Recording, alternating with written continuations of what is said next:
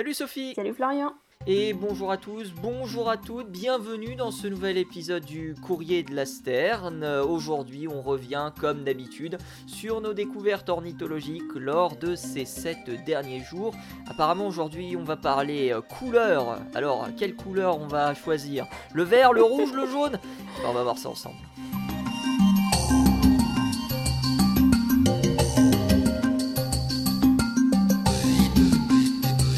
Comment ça va, Sophie? Eh ben, écoute, euh, plutôt pas mal. euh, pour l'instant, en tout cas. Hein, euh, j'ai pas encore été contaminée par la grippe aviaire, donc euh, tout va bien. Ah oui, alors qu'est-ce qui se passe? Parce que tu nous parlais de, enfin, tu me parlais de grippe aviaire en tout début de, Bon, tout début de discussion. j'ai j'ai hésité à prendre ça comme news pour cette semaine, mais je me suis dit que bon, encore des, des news tristes, on va essayer de rester quand même un peu dans le positif, parce que là, en ce moment, on voit la, la disparition de pas mal de colonies d'oiseaux à cause de, de la grippe aviaire, justement. Et bon, c'est un peu triste, quoi. Donc j'avais envie de passer à autre chose. Et puis, euh, à la rigueur, ce que, ce que je vous propose, c'est de faire un petit récap de ce que c'est la grippe aviaire et de ce qu'on a en ce moment, hein, très rapide, la semaine prochaine, quand on aura peut-être un peu plus d'infos sur euh, deux, trois autres colonies euh, que je suis d'assez près. Voilà. Donc du coup, c'est les manchots du Cap, c'est bien ça qui euh, sont euh, impactés par, euh, par la grippe aviaire Bon, pas seulement, entre autres, hein, c'est vrai, mais euh, mais il y a plein, plein, plein de colonies de par le monde, de tas d'espèces différentes qui sont, qui sont durement Bien affectées. On a des albatros, notamment, on a plein de choses comme ça. Ok, moi je pensais qu'on était dans l'immédiat, dans l'information immédiate, donc c'est pour ça que je me suis permis de réagir sur le manchot du Cap, étant donné que c'est un des oiseaux que tu, que tu suis. C'est vrai. Euh, mais bon, on espère que ça va aller bien. Fais attention à toi, évidemment. hein, on rappelle, si vous devez manipuler des oiseaux, eh ben, euh, tout d'abord prenez des gants. Ça, c'est vraiment quelque chose de très important. Et si vous n'avez pas les compétences, eh ben, ne faites rien. Voilà. Euh, appelez euh, des professionnels qui se chargeront, euh, qui se chargeront des oiseaux, surtout avec des cas de, de grippe aviaire ou d'autres zoonoses. hein. Ce qu'on appelle les zoonoses, ce sont des maladies qui sont transmissibles de l'animal à, à l'homme. Donc voilà, on aura sans doute l'occasion d'en reparler, puisqu'à mon avis, la grippe aviaire, on va avoir l'occasion d'en reparler Oui. d'ici de notre Oui, côté, peut-être au mois de novembre, décembre ou janvier, Oh, avec, avec, avec le, le courrier de la Sterne. Donc tu vas nous parler aujourd'hui, à la place de grippe aviaire, tu vas nous parler de coloration. Ouais. Donc euh, j'ai fait, j'ai fait une introduction sur rouge, jaune, vert, mais ça se trouve on va pas du tout parler de ça, je vais passer pour Ah un non, t'étais pas loin, t'étais Euh. pas loin, on est sur du jaune aujourd'hui, donc c'est pas si mal, hein, franchement. La chance est avec moi. Et moi, je vais vous parler des, des helpers, hein, des auxiliaires, euh, euh, comme le décrivent certains scientifiques. J'aime beaucoup le mot. Je connaissais pas, alors je sais pas si c'est le terme qui est utilisé euh, de manière euh, exacte euh, dans la communauté ornithologique française. On va revenir évidemment sur la définition d'helper. Je vais, commencer en, parlant justement du cratérope bicolore, hein, qui est un oiseau que tu dois connaître, à mon avis, Sophie, puisque c'est un oiseau qu'on trouve au Botswana, en Namibie, en Iswazini, qui est donc le nouveau nom du Swaziland, enfin, nouveau nom, ça fait 5 ans que c'est le nouveau nom. Ouais, ça, ça Euh, a pas le changé. Zimbabwe et, et- le Zimbabwe et l'Afrique du Sud, notamment dans le nord de l'Afrique du Sud. Mhm. Et c'est un oiseau qui, comme son nom l'indique, est bicolore, euh, blanc et noir, avec un œil euh, très très orangé, qui fait partie de la famille, euh, de la même famille des merles, hein, c'est des turdidés. Et on est sur un oiseau qui est qui vit dans un environnement un peu un peu semi-aride finalement, ce qui va être assez intéressant puisque lorsque l'on parle justement de helper, hein, on parle de reproduction coopérative. Mhm. Et selon une étude, la reproduction coopérative se fait davantage dans des conditions où les précipitations euh, sont très variables, dans des lieux euh, semi-arides ou arides, selon une étude euh, sortie en 2006. Alors des helpers, qu'est-ce que c'est? Eh ben en fait, ce sont des oiseaux qui vont s'occuper de couver et de nourrir les petits d'autres oiseaux qui ne sont pas les leurs. Donc c'est notamment le cas de jeunes d'une première année qui vont donc eh bien, euh, être élevés par leurs parents. Et l'année d'après, eh bien, ils vont pouvoir, par exemple, aider euh, leurs parents euh, à la couvaison et à la, au nourrissage des petits. Double impact pour cette, cette alliance, puisque d'un côté, on a un taux de survie qui est beaucoup plus important chez les jeunes qui s'envolent, Mhm. et de l'autre côté, on a une meilleure, un meilleur apprentissage des, des, des jeunes oiseaux, puisque ceux-ci apprennent à mieux couver, apprennent à chercher chercher la nourriture, à connaître aussi différents lieux pour pouvoir, pour pouvoir trouver de la nourriture plus facilement. Donc c'est vraiment quelque chose de gagnant-gagnant. Et ça concerne, et là je suis assez surpris parce qu'honnêtement je pensais pas que ça concernait autant d'espèces d'oiseaux, 9% des espèces d'oiseaux dans le monde selon une étude. Mhm. Donc c'est tout de même assez, assez important. on retrouve des helpers dans plusieurs familles. ça se fait aussi par exemple chez les corvidés. Il y a énormément d'études, notamment sur le jet de Stellar, euh, qui, est, euh, qui, euh, qui, se situe aux États-Unis, où on a justement des, des études sur, sur ces reproductions coopératives. Reproductions coopératives qui se font, et là aussi je ne le savais pas, à plusieurs individus, parce qu'on peut avoir donc un helper, on peut également en avoir deux, trois, voire quatre. C'est le cas dans, l'étude que, que, nous allons, que nous allons étudier un petit peu ensemble. Mhm. Une étude sortie euh, le 15 avril euh, dernier, publiée dans Behavioral Ecology, euh, réalisée par Amanda Bourne et son équipe. Rien à voir évidemment avec 24 heures chrono, mais c'est tout de même assez cool de pouvoir avoir une femme qui soit autrice sur, sur cette étude. néanmoins, rien à voir avec 24 heures chrono, toutefois pour l'étude, ils ont dû monitorer des nids pendant très longtemps. Euh, ils ont euh, monitoré 46 jours, 35 nids. 28 euh, d'entre eux ont été monitorés, donc c'est-à-dire observés de 5h à 19h. Sans, sans, interruption. Ah oui, pas mal. c'est ça. Et 7 autres nids ont été, eux, monitorés sur une période de 2 à 4 jours. Mhm. Et ils ont aussi monitorer des sessions d'activité euh, de euh, certains euh, oiseaux pour une vingtaine de minutes. et il y a 44 oiseaux en tout qui ont été monitorés tout seuls pour savoir quels étaient, leurs leur comportements.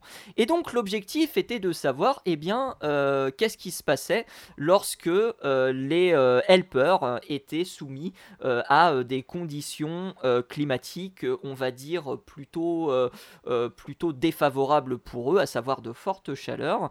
Et il s'est avéré que euh, les chiffres qui nous ont été communiqués sont particulièrement intéressants parce que en temps normal, euh, un helper euh, va chercher davantage de nourriture et va beaucoup moins couver que les parents adoptifs.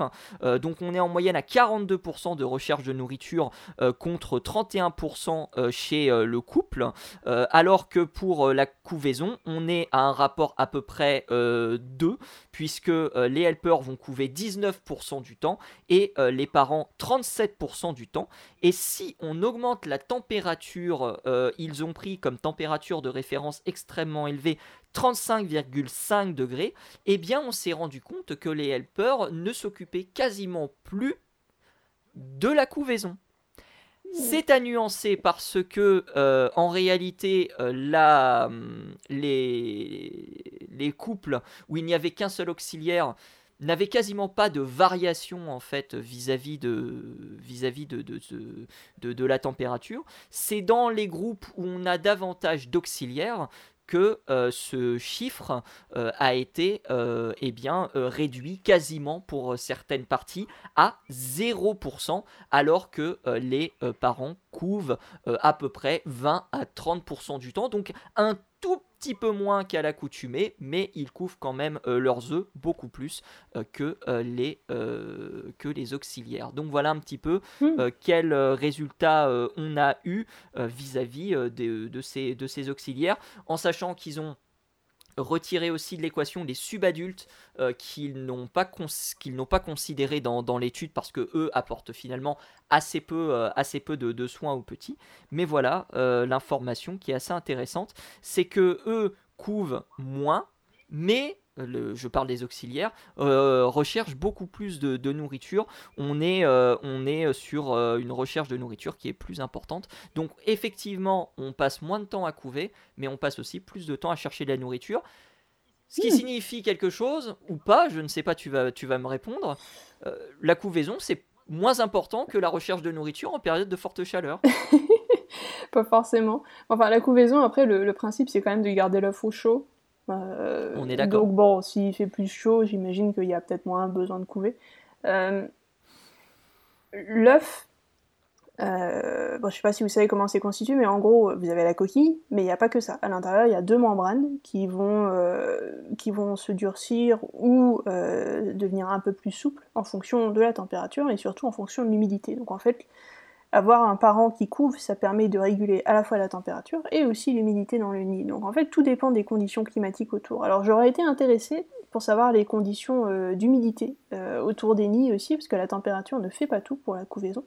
Et j'avoue que ça manque un petit peu s'il n'y a pas ça dans l'étude. Ah, je, je ne sais pas s'ils l'ont pris en compte. J'avais lu l'étude et il me semble pas ah. euh, qu'ils font qui rapporte euh, un facteur d'humidité. Alors peut-être que c'est rapporté dans les tableaux parce que il euh, y, a, y, a, des tableaux, on vous fournira bien évidemment l'étude, mm. euh, mais il me semble pas que ça parle d'humidité. Dans des souvenirs que j'en ai, après, euh, j'ai euh, relu, euh, j'ai relu l'étude rapidement tout à l'heure après l'avoir travaillé il y, y, a quelques jours, donc c'est peut-être une information que j'ai pas, j'ai pas mémorisée. Ça, peut arriver, hein, parce que des fois on, regarde un paramètre, on regarde pas le reste, on n'a pas forcément les outils pour hmm. ou quoi, mais, mais c'est vrai que ça m'aurait intéressé dans le cas de la couvaison spécialement de voir le taux d'humidité dans l'air, parce qu'en ce moment en plus en Afrique là on est en Afrique du Sud en tous les cas on est dans une période sèche. Et euh, normalement, euh, enfin je sais pas, tu m'as dit à quelle période ils ont, ils ont fait ces relevés là? J'imagine que c'était vers euh, novembre, ce, ce, genre de choses. Euh, je crois pas qu'il précise non plus dans l'étude. il précise 46 jours, mais pareil, j'ai peut-être pas noté.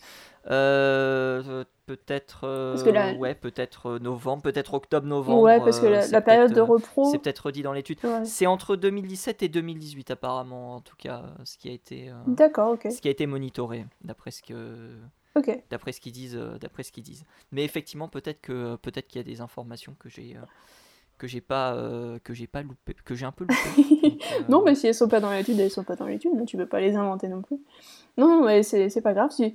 On peut pas non plus checker tous les paramètres euh, lors d'une étude, mais ça m'aurait intéressé euh, l'humidité en plus euh, pour voir au niveau de la couvaison. Je pense que ça, ça doit changer pas mal le mm. comportement des parents aussi. À mon avis. C'est pas impossible, effectivement. C'est pas impossible. Il y a encore beaucoup de choses à savoir sur ces, sur ces fameux auxiliaires.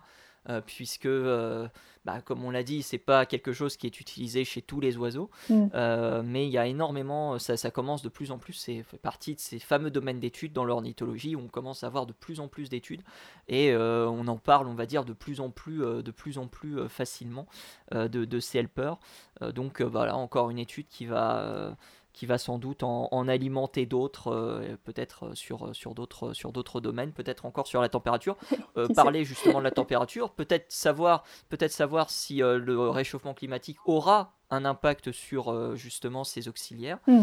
et donc a fortiori sur peut-être sur peut-être la, la, survie des la survie des de, de certaines de, de, certaines nidifications même si on l'a dit hein, les helpers ne s'arrêtent pas de travailler ils font plus de recherche de nourriture que euh, qu'il ne couvre qu'il ne les œufs. Bah, il est possible aussi qu'à cause de la température, on ait un écosystème qui soit un petit peu déstabilisé et que du coup, vous hmm. avez euh, besoin de, de, plus faire de recherche de nourriture parce que tout simplement, il y en a moins d'accessibles. Alors pas forcément parce qu'il y en a moins, mais mettons par exemple que les insectes se cachent euh, dans les endroits où il fait plus frais, dans le sol, sous les branches, bref, dans des endroits qui ne sont pas accessibles pour les oiseaux, par exemple. Si, en l'occurrence, c'est un petit insectivore un peu euh, opportuniste, on va dire. Donc euh, il, a besoin de cette source de nourriture et, quand il fait un peu trop chaud, bah, c'est plus difficile à trouver. Donc peut-être que les helpers, ils sont justement là juste pour, euh, pour mettre l'effort supplémentaire sur la recherche de nourriture parce qu'il en manque. Tout simplement. Et il y a une question aussi, c'est de savoir, c'est de savoir pourquoi des fois on a autant de helpers, puisque sur l'étude il y a cinq groupes euh, qui euh, considère quatre auxiliaires de plus. Donc on se retrouve avec euh, le couple plus les quatre auxiliaires à s'occuper à s'occuper de la nidification, ce qui est énorme. savoir si c'est un véritable bénéfice. Je ne sais plus s'il y avait eu une étude qui était sortie sur le jet de Stellar là-dessus, ou sur un autre jet en Amérique. ça me revient à l'instant. il me semble qu'il faisait euh, un comparatif entre le fait qu'il y ait plusieurs euh, auxiliaires mm. Euh, c'est quelque chose que j'avais vu en cours, euh, en cours d'éthologie, si mes souvenirs sont bons, en cours d'écologie. Euh, et il me semble qu'à un rapport à, partir de 3 helpers, il y a moins de bénéfices. Je, je sais plus, c'est vague et je ne saurais pas retrouver l'étude pour être honnête. Mais voilà, il y a, peut-être peut aussi des, choses à décortiquer de ce côté. Oui, il y a des trucs intéressants là-dedans aussi à regarder. Après, il faut, voir aussi que les aides comme ça, ce sont souvent des poussins des années précédentes qui sont restés avec les parents pour X ou Y raison. Euh, par exemple, chez les, les, les bucorves euh, que j'ai pas mal côtoyés, euh, les poussins des années précédentes restent avec les parents. Enfin, les poussins d'un certain sexe restent avec les parents, les autres vont dans d'autres groupes.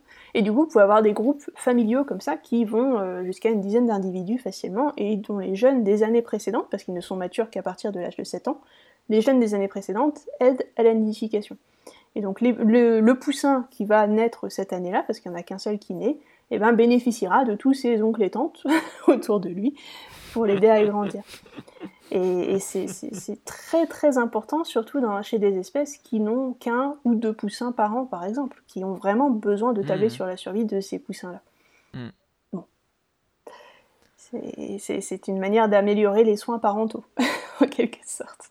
ah bah, clairement, hein, clairement. C'est quelque chose, euh, quelque chose qui a un, certain bénéfice. Et on l'a dit, bénéfice mutuel, hein, puisque par la suite, c'est de l'expérience que euh, les jeunes vont acquérir pour euh, eux aussi chercher de la nourriture. Exactement. Mm. et, puis je crois même construire, et construire des nids, hein, il me semble. Hein, oui, parce la, que position, dans cette étude, il ne parle pas de construction de nids, mais il me semble aussi qu'il y a construction de nids. Ah oui, il y, a tout. Il y a, y a mm. même même là-dedans, il y a la défense du territoire aussi, hein, parce que c'est pareil, il faut savoir comment défendre son territoire contre d'autres, comment s'établir, quel territoire choisir, etc. Il y a plein de choses.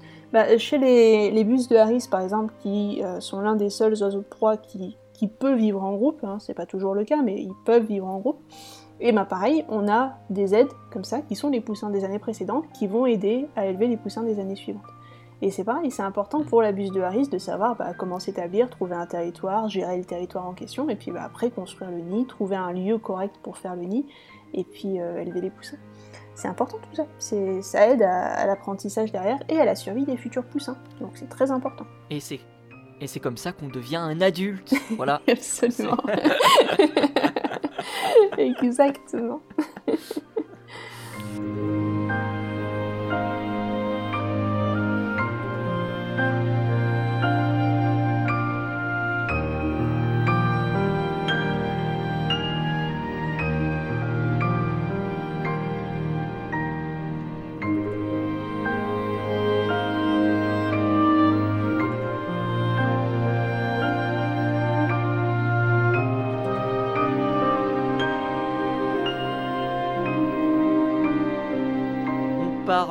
Désormais euh, de la couleur jaune.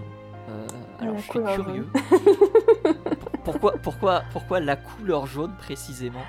Bah, Il y a une. J'avais envie de faire un petit sujet un petit peu plus détente pour une fois. Euh, donc on n'est pas sur un article scientifique cette fois-là, on est juste sur une observation. Bon, c'est déjà pas si mal, tu me diras, mais.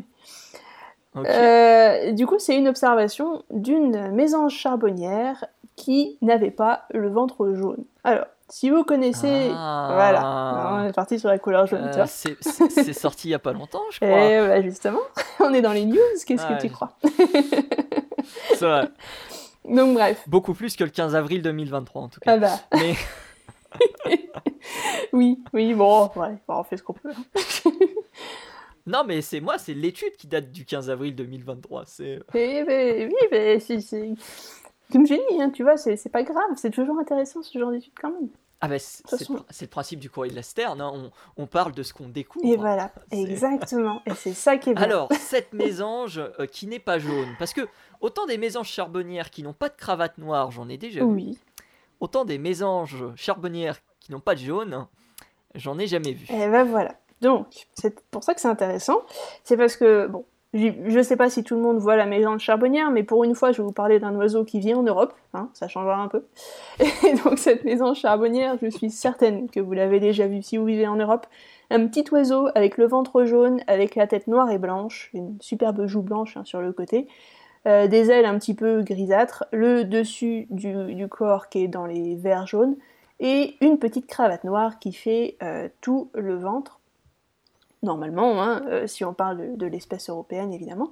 Il faut savoir que la mésange charbonnière, il y a plusieurs variations de coloration déjà le long de son aire de répartition, tant et si bien que on a décidé d'en faire en fait trois espèces, la mésange charbonnière. Ce n'est plus une mhm. seule espèce, c'est trois espèces maintenant. Donc vous avez la mésange charbonnière donc de l'Europe, évidemment, mais vous avez aussi la mésange charbonnière euh, indienne euh, en Asie du Sud et la mésange charbonnière euh, mineure au Japon, dans l'extrême-orient, mais aussi un peu en Chine. Donc bref, vous avez une aire de répartition qui est gigantesque, et donc vous avez un petit peu de variation sur cette aire de répartition, évidemment.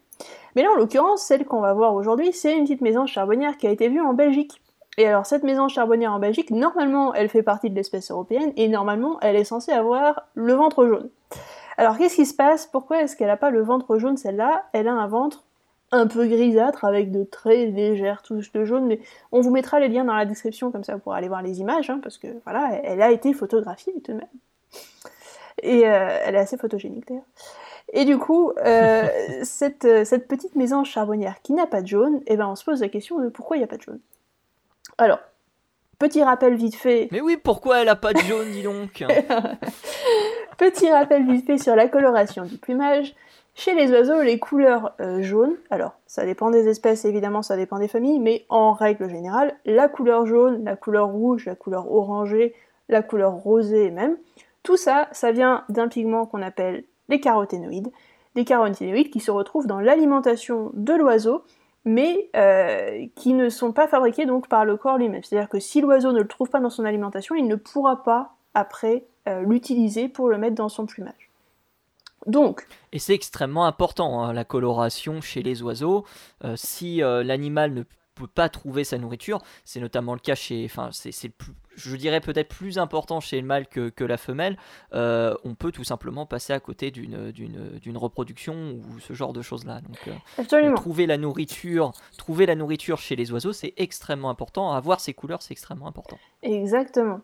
Et tu fais bien de le préciser parce que euh, c'est notamment lié bon, à la reproduction, mais c'est aussi lié, euh, ces pigments, à d'autres fonctions du corps, notamment à la vue.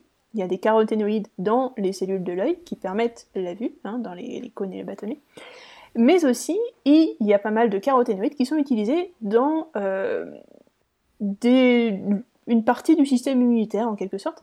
Et donc en fait, mhm. avoir beaucoup de caroténoïdes et montrer qu'on a pas mal de caroténoïdes, ça montre qu'on est un oiseau en bonne santé et qu'on pourrait être possiblement un bon reproducteur. Donc c'est aussi l'une des raisons pour lesquelles les femelles choisissent des mâles qui sont très colorés.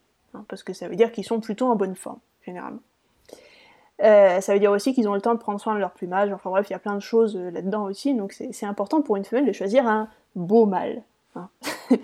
Une sorte de comparaison avec l'humain aussi, on est pas mal là-dessus. Euh, bref. Et c'est la femelle qui choisit, hein. c'est toujours comme ça que ça se passe. Hein. Exactement. Bon, pas toujours, mais bon, mettons. Du coup. Il est vrai. Du coup, euh, ces oiseaux-là, normalement, le jaune vient des caroténoïdes et devrait être trouvé dans l'alimentation. On peut donc se dire que la première hypothèse pour laquelle la mésange n'est pas jaune, c'est que bah, elle n'a pas trouvé les, bons trucs hein, euh, à manger et que peut-être qu'elle n'a pas trouvé les bons aliments pour que ça se retrouve dans son plumage. Euh, petite précision aussi, une fois que les plumes ont poussé, la couleur de la plume ne change plus. Hein. ça veut dire que une fois que la plume a poussé, elle ne changera de couleur qu'après la mue, lorsque l'oiseau renouvellera le plumage. Ça peut arriver une à deux fois dans l'année en fonction des espèces, mais en gros, la maison charbonnière avec le ventre qui est gris au lieu d'être jaune, bah, euh, elle va passer une année euh, avec un ventre gris. Et puis bah, l'année suivante, euh, peut-être qu'elle aura le ventre jaune, on ne sait pas. Mais en tous les cas, ça va durer un Si elle est sage, si, elle, est sage, si elle a demandé au Père Noël. Voilà. Mais ça se modifiera pas après la pousse de la plume, hein, c'est pas possible. Donc même s'il remange des caroténoïdes derrière, ça changera rien. Il faudra attendre un petit peu. Euh, donc ça, c'était la première hypothèse. Peut-être qu'elle n'a pas trouvé des caroténoïdes. Sauf que, bon, euh, cette mésange-là, elle a accès, euh, elle a été photographiée sur une mangeoire, elle a accès à la même mangeoire que les autres mésanges, elle a accès au même environnement, au même jardin que les autres mésanges, autres mésanges qui ont un ventre bien jaune, même, sur le même terrain. Donc bon, c'est pas forcément, voilà, c'est pas forcément lié. C'est peut-être pas forcément euh, le problème de l'alimentation. L'autre hypothèse, c'est que les caroténoïdes, ça ne s'utilise pas directement comme ça, ça, nécessite d'être transformé avant d'être utilisé dans le corps, dans les différentes fonctions, et notamment dans le plumage. Normalement, les cellules qui vont produire la plume vont aussi transformer les caroténoïdes et permettre ensuite de les mettre dans les plumes pour qu'elles fassent effectivement leur rôle de pigment. Euh, mais ça nécessite une sorte de machinerie cellulaire pour la transformation de ces caroténoïdes, et il est tout à fait possible que cette mésange n'ait pas la machinerie cellulaire possible pour transformer les caroténoïdes et donc pour avoir un plumage jaune. Voilà, ça c'est aussi une possibilité. Donc ça c'était la deuxième hypothèse. Ou alors, l'autre hypothèse possible, c'est que peut-être, bah, tout simplement, on a une mutation chez euh, cette, euh, cette, petite euh, mésange charbonnière, et comme il y a quand même un petit peu de jaune dans le plumage, on peut se dire que bon, il semblerait que la machinerie cellulaire a l'air de fonctionner, au moins dans certains endroits. Mais peut-être que tout simplement il y a une mutation sur certains gènes qui fait en sorte que ben, il n'est pas possible d'exprimer la couleur jaune dans ces plumes-là, et qu'au contraire, ces plumes-là, ben, elles sont plus dans les couleurs blanchâtres, grisâtres, etc. Bref, il y a un truc quelque part qui a changé, qui n'est pas comme une maison charbonnière normale. Donc ça, euh, malheureusement, c'est quelque chose qui va se produire sur toute la durée de sa vie, si c'est le cas.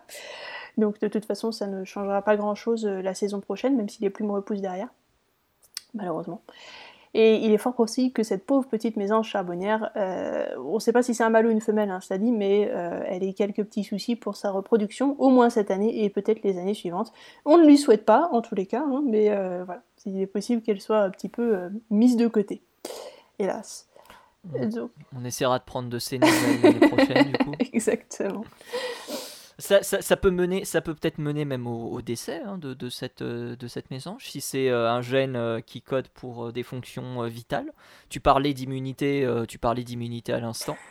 Donc il y, a aussi ce risque. C'est possible, mais enfin le fait qu'elle soit elle est taille adulte. alors on ne sait pas quel âge elle a, mais euh, elle, est, taille adulte, c'est plus un poussin, hein, clairement il y a plus l'âge d'adulte.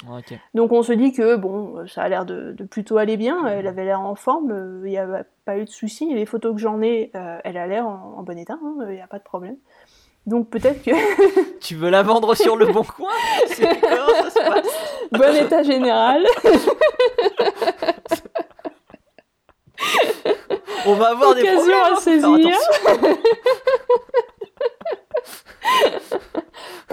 On va vendre des oiseaux maintenant. ça, a changé le courrier de la Sterne. Ça a changé. Ah. Ah, en tout cas, euh, voilà. Il y a, y a, des choses comme ça intéressantes, euh, des petites mutations de coloration qui peuvent arriver. Euh, et le problème, c'est qu'on peut pas non plus. On a quelques hypothèses sur pourquoi ça se passe comme ça, mais on ne sait pas exactement laquelle est la bonne tant qu'on n'a pas récupéré l'oiseau et qu'on n'a pas fait un petit test pour savoir effectivement ce qui se passe dans les plumes. Parce que voilà. Donc. Si vous avez d'autres mutations de, de couleurs d'ailleurs, comme ça que vous avez pris sur pellicule, n'hésitez pas à les envoyer d'ailleurs, parce que moi j'aime bien regarder ce genre de choses et essayer de, me poser ce genre de questions, c'est toujours intéressant. On se chargera de les vendre du coup.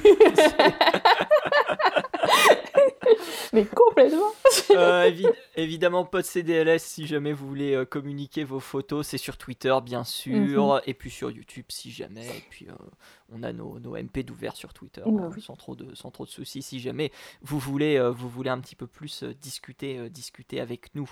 Bah, en parlant de discussion, on va annoncer une certaine nouvelle, ma chère Sophie, eh parce qu'on va se retrouver un petit peu plus tard dans cette semaine. Exactement. Tu sais pourquoi on se retrouve parce qu'on va parler migration des oiseaux.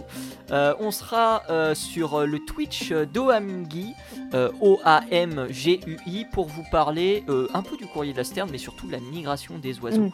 On va avoir plein de choses à vous raconter, plein d'anecdotes, des choses qu'on a racontées dans le courrier de la Sterne, peut-être, mm. et des choses qu'on n'a pas racontées dans le courrier de la Sterne.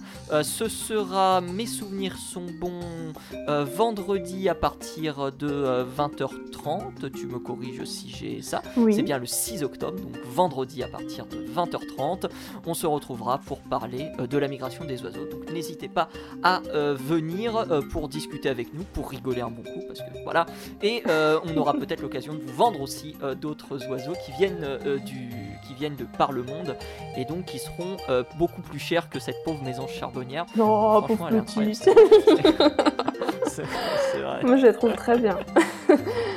Voilà, 20h30 euh, sur le Twitch d'Oamgi pour parler, pour parler oiseaux. Il y aura une rediffusion euh, pour ceux qui ne peuvent pas être là, bien sûr. On vous renverra euh, directement dessus. Et c'est comme ça que se termine cet épisode du Courrier de la Sterne. Merci encore, Sophie, d'avoir participé à cet épisode. Est-ce que tu veux rajouter quelque chose? Ben non, merci à toi, Florian, pour un article très intéressant, ma foi. et que vous retrouverez bien évidemment dans la description du courrier euh, de la Sterne euh, sur YouTube, en podcast bien évidemment. D'ici là, on vous souhaite de passer une très bonne semaine. À vendredi pour peut-être nous retrouver pour parler migration, et sinon, à la semaine prochaine.